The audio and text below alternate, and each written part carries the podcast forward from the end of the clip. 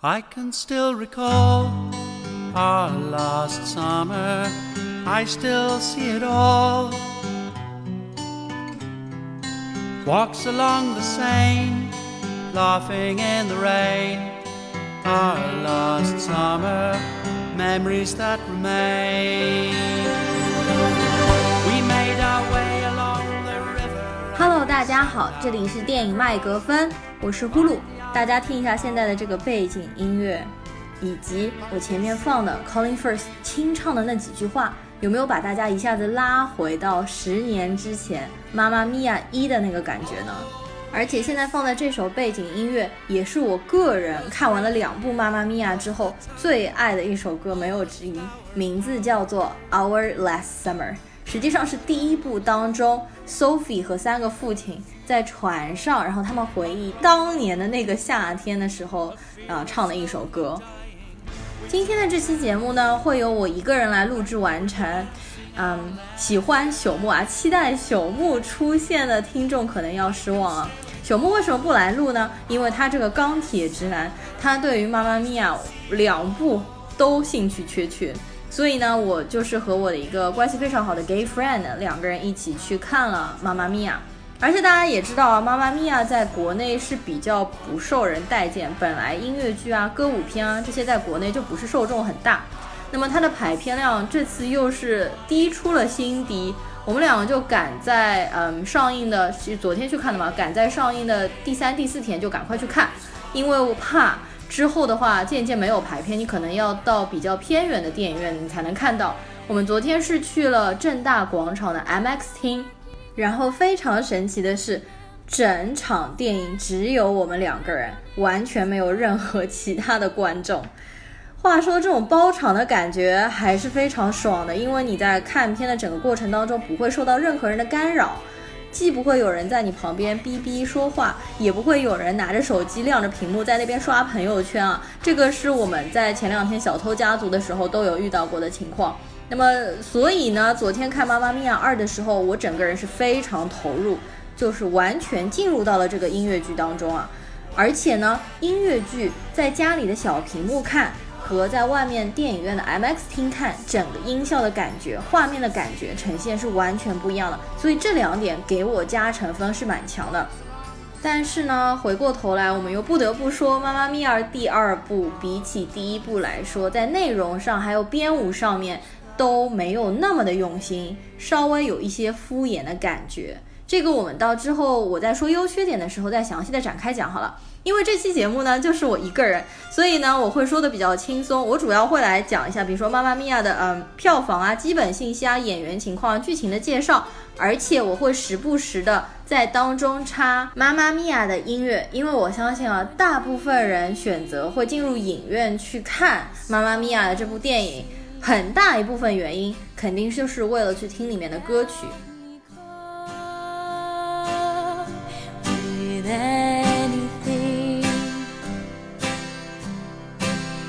You see the wonder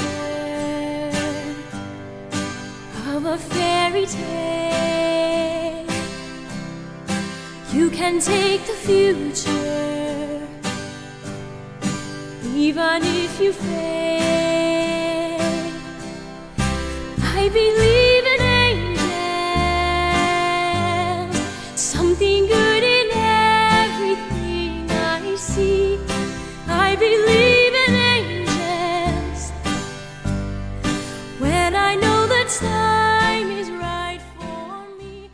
那么接下来我就先来给大家介绍一下《妈妈咪呀二》在国内外的票房对比，以及和同类型的音乐片的票房的对比。呃，我现在录这期节目的时候呢，是《妈妈咪呀》在国内上映的第五天，票房只有二百八十六万，低到令人咋舌。而且网上预测，可能《妈妈咪呀二》在国内的最终票房也不过就是四百万人民币。那么我们可以对比一下去年的《马戏之王》以及前年的《La La Land》，因为他们差不多算是同类型的，对吧？都是歌舞片类型的。那《马戏之王》的话是最终在国内一亿多人民币，《爱乐之城》的话是两亿多人民币。这两部电影我都是去电影院进行了三刷以上的，所以我其实都很喜欢。那么大家可以看到。不管你明星有多大牌，你这个制作有多精良，国内就是没有音乐剧和歌舞片的这个受众。与之相反的是，《妈妈咪呀二》在国外的票房还是比较不错的，成本是七千万美金，但是到目前为止已经已经有二点三亿美金的一个全球票房了。当然了，这个全球票房和第一部比还是不能比的。我们说一下《妈妈咪呀》第一部，也就是十年前的那一部，它当时的成本是五千万美金，大赚了。票房的话是六亿美金。一般来讲，你的成本三倍，你就可以回本了。那么当年的《妈妈咪呀》第一部的确引起了就全球的轰动。它这么轰动啊，其实当中当然有很大一部分原因是因为它当中的歌曲非常的脍炙人口。我们可以来看一下打分情况，《妈妈咪呀》第一部 IMDB 有十七万的人打分是六点四，所以可以看到，虽然它里面的歌曲传唱度很高，对吧？但是大家实际上对这部片子也不是特别买账，而且 Metascore 影评人评分只有五十一。那我们看一下今年的这个第二部。目前 IMDB 的打分是七点二分，然后 Metascore 反而倒是高了，Metascore 六十了，上六十了。因为影评人打分能上六十，我觉得其实还是 OK 的。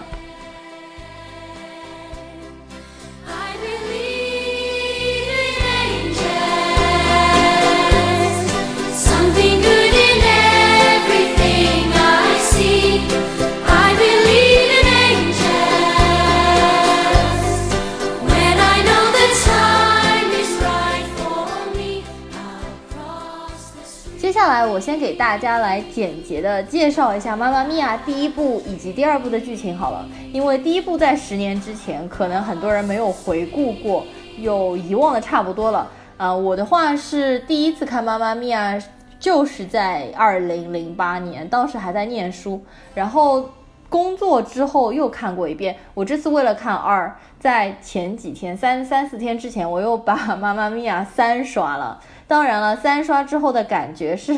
没有之前那么好，因为感觉他拍的比较混乱。那我先来简要的说一下第一部的剧情啊。片中的年轻的女主角名字叫做 Sophie，呃，她马上要结婚了。她和她的未婚夫叫 Sky，他们两个在希腊一个非常美丽的小岛上面在筹备着婚礼。但是呢，在 Sophie 的心目当中，她一直有一个愿望，就是希望自己的亲生父亲可以在婚礼的当天，啊、带着她，牵着她的手就走上红毯，然后把她交给新郎的手上。可是呢，Sophie 的母亲，也就是梅姨啊，也就是梅丽尔·斯特里普演的那个妈妈，一直没有告诉过 Sophie 她的亲生父亲到底是谁。所以在不得已的情况之下呢，Sophie 就偷看了妈妈的日记，发现妈妈的日记里面写着三个男人，这三个男人其中有一个就是自己的亲生父亲，但是他不知道是谁。于是 Sophie 就擅作主张啊、发了三个邀请函给这三个男人，邀请他们到这个希腊的小岛上来参加他的婚礼。他希望可以通过这个短暂的接触，从三个人当中认出哪一个才是自己的亲生父亲。那这三个男人呢，其实也是这部电影最大的卖点和亮点了，有没有啊？三位男神啊，分别是零零七皮尔斯布鲁斯南，然后穿着白衬衫失声的达西先生 Colin Firth，以及瑞典杰出的表演艺术家叫做斯特兰斯卡斯加德。那继续说啊，这三个男人到了岛上了之后呢，Sophie 就想通过和他们接触的过程当中认到底谁是自己的亲生父亲，结果发现完全认不出来。他觉得三个人都非常有特色，而自己好像又拥有他们三个人分别的特点。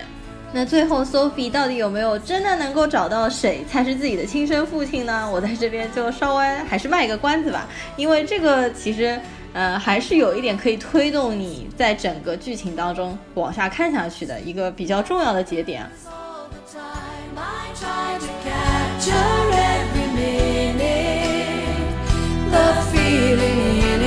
Slipping through my fingers all the time. Do I really see what's in her mind? Each time I think I'm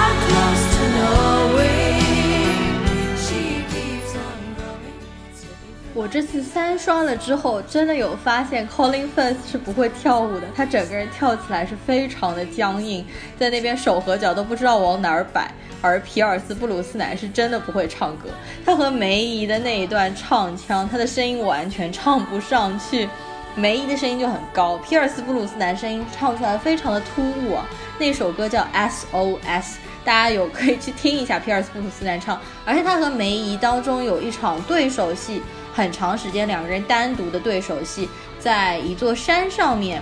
那段无比尴尬。皮尔斯布鲁斯南就感觉他都不知道手该往哪里摆，就插在口袋里，要不就在撩头发，要不就在皱眉头。所以当年就二零零八年的时候，皮尔斯布鲁斯南得了金酸梅的最差男配角，就感觉皮尔斯布鲁斯南整个人的气质太有范儿。太酷炫了，就感觉他不太适合演歌舞片。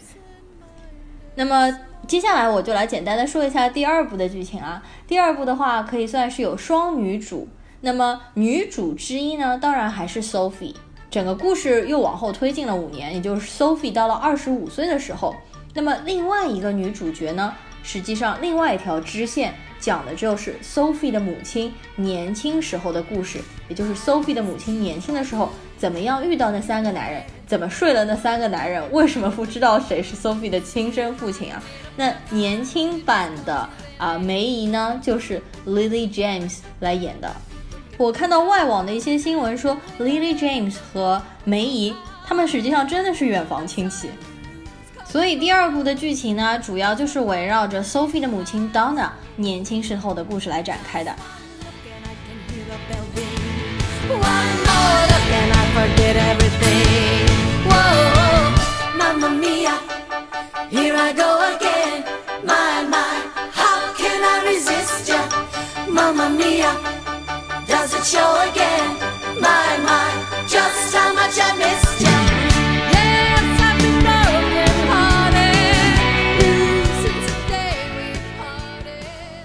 接着呢，我就来介绍一下《妈妈咪呀二》的导演以及演员的基本信息。导演的名字叫做 O. Parker，他的代表作是2011年时候的《涉外大饭店》，啊，叫做《The Best Exotic Marigold Hotel》。如果说大家很好奇英国的老戏骨，特别是一群毒舌的老戏骨在一起飙演技是怎么样一个情景，一定要去看一下《涉外大饭店》第一部，它当中的。老戏骨，比如说 Maggie Smith、Judy Dench、Bill Nye、Penelope Walton，还有一些其他的英国老戏骨，然后在一起飙演技啊！大家都说，只有他们在一起的时候，气场才是和谐的。后来，这个导演在二零一五年的时候又拍了《涉外大饭店》的第二部，但是明显就没有第一部那么出色了。接下来我们来说一下演员啊，实际上演员都太大牌了，不需要太多的介绍。比如说梅姨的话，在这一部里面，她其实真的只是走一个过场啊，只是说跑一个龙套，嗯，不要期望太多。她整个戏份在一个星期之内其实就拍完了，而且她在里面其实就唱了两首歌，感觉有一点 MV 的质感。那像皮尔斯布鲁斯南，我觉得也没有必要介绍了，对吧？呃，Colin First 呢？王牌特工呀，国王的演讲呀，真爱至上啊，还有当年的达西先生。而且我觉得白衬衫已经成为 Colin Firth 的一个特质了。比如说这一部当中，他们也非得让 Colin Firth 从头到尾都穿着白衬衫，而且还有他从高处跌入水中，从水中出来穿着白衬衫失身的那一段。我觉得可能 Colin Firth 这一辈子都逃不过这个失身白衬衫这个梗了。这边可以稍微来提一下梅姨在剧中的两位闺蜜，就是两位非常夸张、一直欲求不满的，呃，一个叫 Rose，一个叫 Tony 啊。他们两个人，特别是 Julie Walters，她是谁？她就是《哈利波特》当中 Ron 的妈妈 Mrs. Weasley。另外一位 Tonya 的饰演者叫做 Christina Baranski，她美剧参演的比较多，最出名的其实就是《傲骨贤妻》，还有《The Big Bang Theory》、《生活大爆炸》，还有《Law and Order》等等。她美剧参演的比较多，而且她的脸非常有识别度。这部剧里面还有两个令人非常惊喜的面孔，一个就是 Andy Garcia。因为我在看之前我是完全没有被剧透，所以看到的话还是蛮惊艳的。他的话，当然最出名的角色，对我我来说，肯定就是《教父三》当中他演的 Corleone 的大儿子。另外一位就是雪儿，就是雪儿。那他的话，因为我平时听歌比较少啊，所以说呢，我对他不是太熟悉。但是我知道他非常的知名，因为他在音乐界、电视剧和电影界都成就了，都有比较大的成就啊。因为他获过奥斯卡、格莱美、艾美和金球。我算了一下，他的年龄实际上已经七十二岁了。但是不得不说，你在电影当中，他哪里像一个七十岁的老人家，对吧？不管怎么样，他皮肤保养啊，皮肤非常紧致，看上去就我看很多人都叫他雪奶嘛，他看上去根本不像一个奶奶的这个年纪啊。呃，整部电影到最后的话，有雪儿和加西亚的一段对手戏。那段戏我觉得加的非常的突兀，就突然之间他们两个人就回想起了当年的一些往事，然后就开始跳舞了。而且两个人因为年纪都有一点年纪了嘛，一个是接近七十了，一个已经七十多了，所以他们在跳舞的过程当中，感觉是在跳老年 disco，就动作非常的缓慢。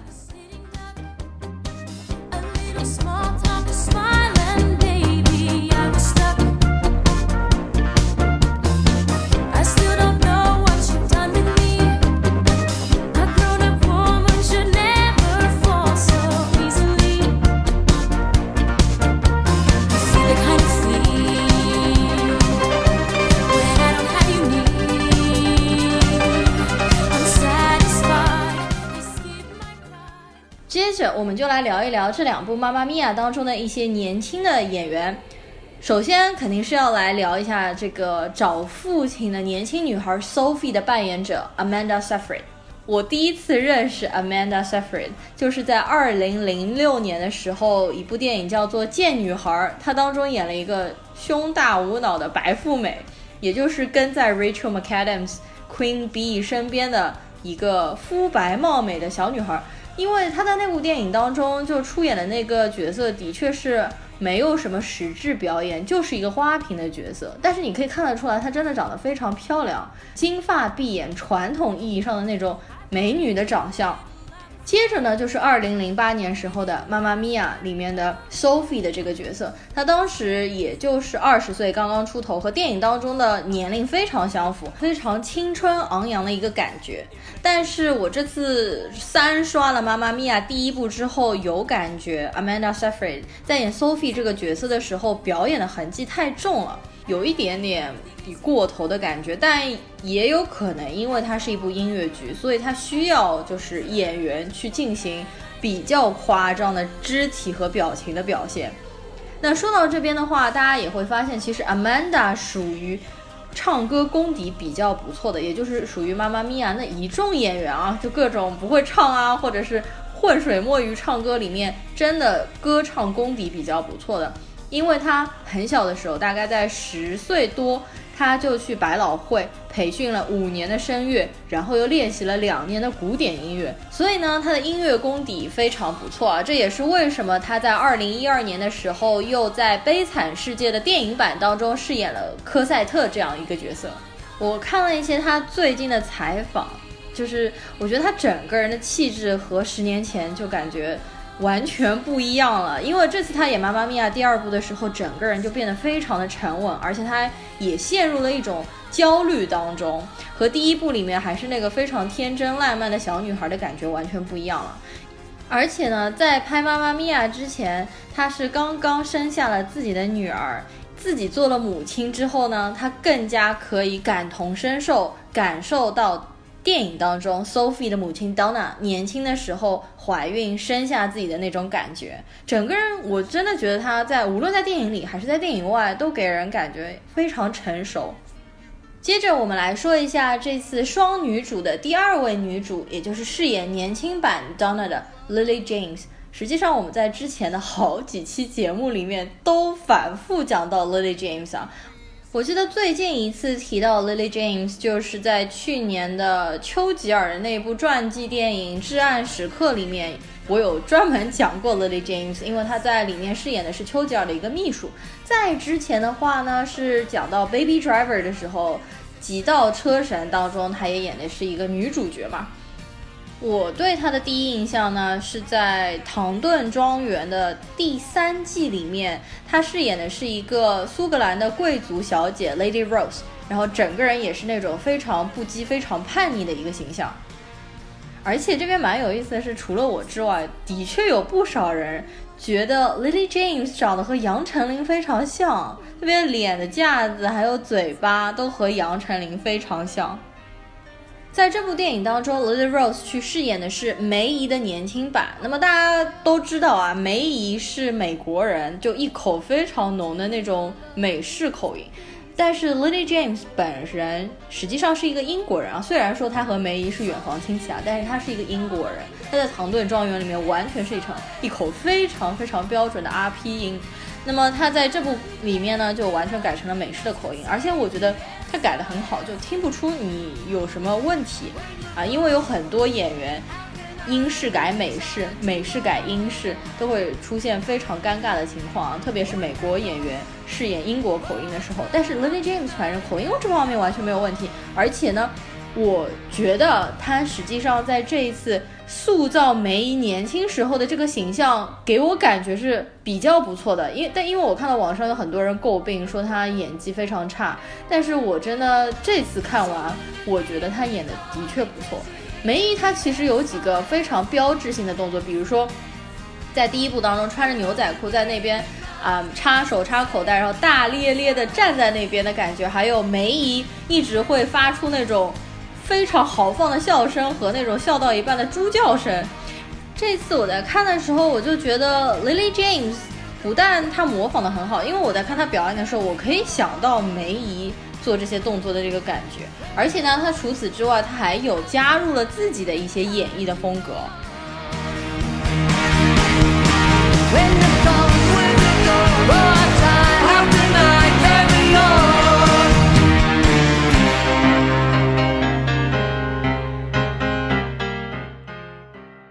着，我们来说一下这次电影当中三位老男神的年轻版。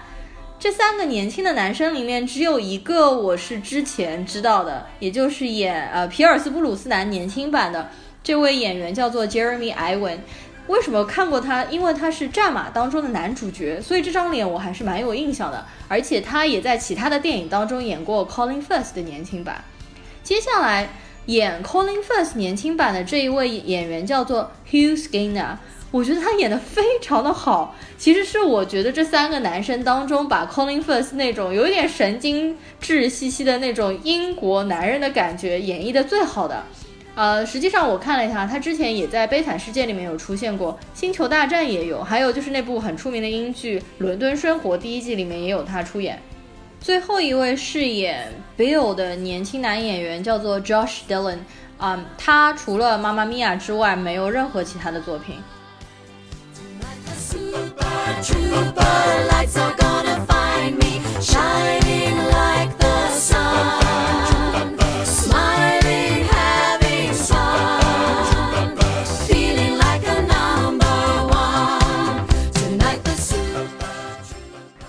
来说，这部电影的给我的观赏性和观看的愉悦性是非常大的，但是它的缺点就是在于。它的确非常不用心，也就是它的编舞和唱歌，它的唱歌的桥段有很多，你会感觉像 MV 的质感，也就是他们比如说在一个影屏影棚里面录制完了就可以，比如说梅姨的那两首歌，完全实际上就等于是在一个录音棚里面录完了，一周之内就搞定了，而且他的舞蹈没有给你感觉有进行过编排，大家就是随手在路上手拉手就这样跳了起来，完全没有。有编舞的感觉，你再看看当时被人家诟病舞跳的不够好的《La La Land》，你再对比一下《马戏之王》，就感觉更不能比了。你看看《马戏之王》里面狼叔 Zac Efron、赞达雅，他们都是怎么样子高度的一个难度的一个舞蹈技巧。那么你再反观《妈妈咪呀》，你就会觉得它作为一个歌舞片来说太敷衍了，因为它的舞蹈感觉路人都可以跳。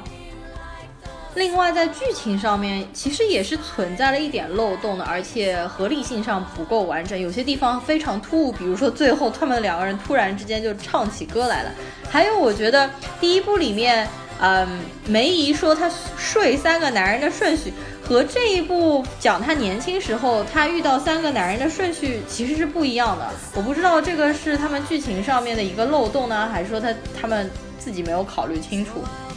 那我们这期节目就到尾声了，在尾声的部分呢，我就放一首 Super Trooper，也就是第一部、第二部里面三个女生在台上面唱的那个歌，而且也是《妈妈咪呀》第二部的结尾曲，作为这一期节目的尾声。谢谢大家的收听，我们下一期节目应该会来聊《小偷家族》，因为前几天我和朽木已经去看过《小偷家族》了，而且失之愈合的电影我也看了非常多。这部《小偷家族》也是我在影院看的第三部失之愈合的电影，因为之前在上海电影节的时候有看了《比海更深》，所以说我们下一期如果。不出意外的话呢，就会来小偷家族。好，那么谢谢大家的收听，我们下次再见，拜拜。There's a